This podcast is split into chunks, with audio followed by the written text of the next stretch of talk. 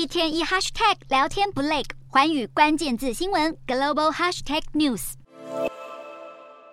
美国劳工部公布一月生产者物价指数年增六趴，意外劲扬，高于市场预期的五点四趴。加上联准会官员持续释出鹰派发言，令美国市场更加忧虑各国央行接下来的升息步调。美股四大指数全数收黑。道琼指数重挫四百三十一点二零点，收三万三千六百九十六点八五点；纳斯达克大跌两百一十四点七六点，收一万一千八百五十五点八三点；标普五百下滑五十七点一九点，收四千零九十点四一点；费半指数下跌七十七点八四点，收三千零五十五点二四点。欧洲股市方面，欧洲企业财报表现亮眼，投资人乐观看待市场前景，推升股市。英国与法国股市盘中一度创下新高纪录，欧洲三大股市全数收红。英国股市上涨十四点七零点，收八千零一十二点五三点；德国股市上扬二十七点三零点，收一万五千五百三十三点六四点；法国股市劲扬六十五点三零点，收七千三百六十六点一六点。以上就是今天的欧美股动态，